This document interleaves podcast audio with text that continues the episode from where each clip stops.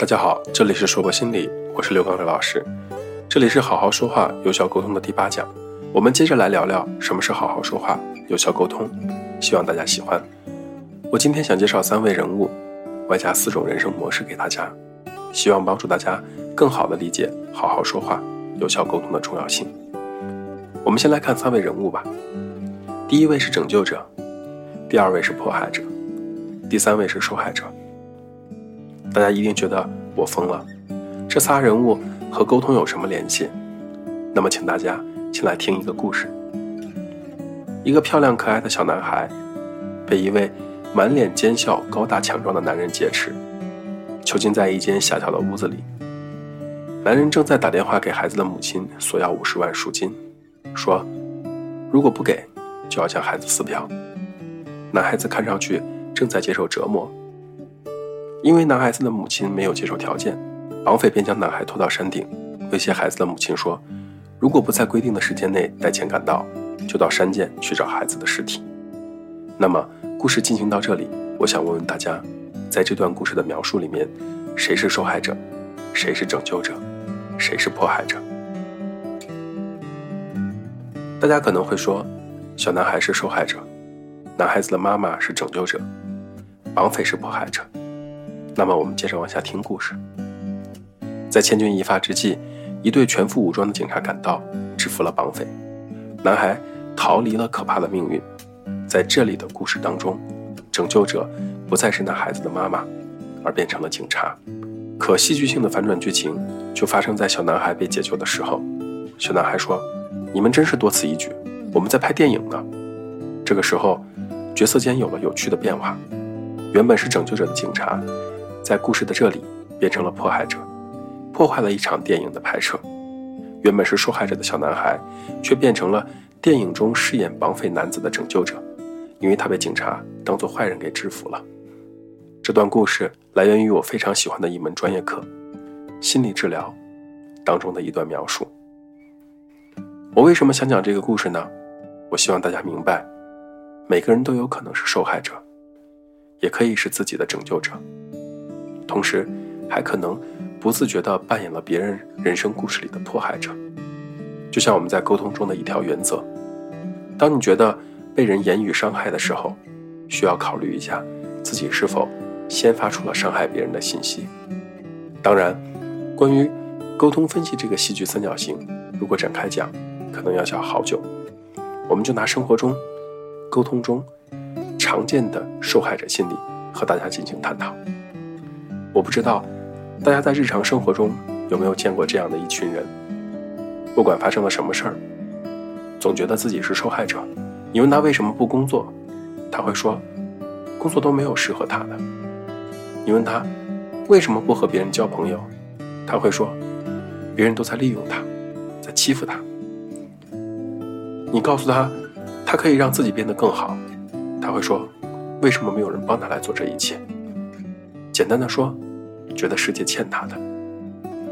我就遇到过一位这样的朋友，在和他的对话过程中，对方大倒苦水，哭诉自己婚姻里有多么的不幸福，丈夫多么的不疼爱自己，自己和孩子如何看着公婆的脸色度日，自己的朋友们如何算计自己，娘家爸妈如何为难自己，自己是多么的不容易才撑下来。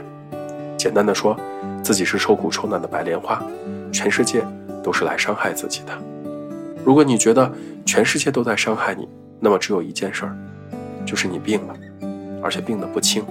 这就是典型的受害者心理，因为觉得自己是受害者，总觉得别人亏欠自己的，和人相处起来自然就有了很多的不痛快。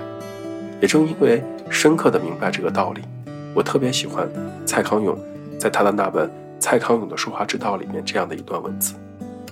你嘴上爱抱怨，你就成为怨女；你嘴上爱耍贱，你就成为贱嘴；你老是说色情笑话，你就会变成色眯眯的怪叔叔；你老是觉得你是可怜虫，别人在欺负你，你确实就会常常说出可怜虫心态的话。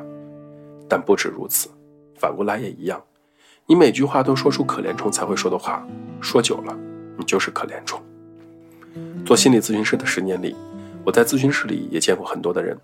从进咨询室就开始哭，整整哭到咨询结束，哭够一个到一个半小时，哭完了然后告诉我感觉好多了，谢谢我认真的陪伴他。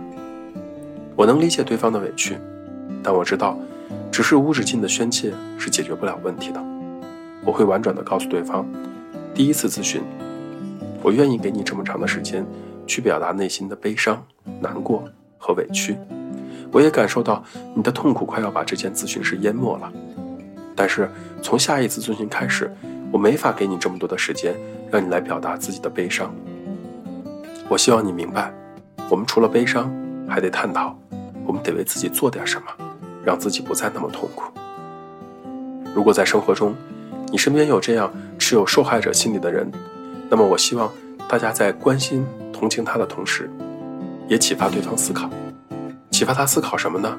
他得为自己做点什么，让自己不那么痛苦，让对方明白，他不仅是一个受害者，他还可以是自己的超人，成为自己生活的拯救者。汉字中有一个字。叫做物，竖心旁一个悟，讲的就是这么的一件事情。心属于我的时候，就是物。当然，如果对方完全没有反应，就不要浪费口舌了，搞不好你被对方传染了一身的负能量。讲完了受害者心理，我们来看四种不同的生活定位。有一种人是这样的，看待自己永远是好的，看待别人永远觉得别人是残缺的。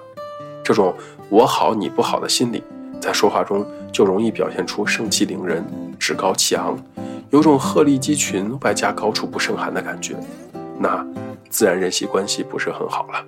要知道，鹤立鸡群是有代价的，轻的代价就是被排斥，除非迫不得已，能不接触，别人还是不想和你接触的。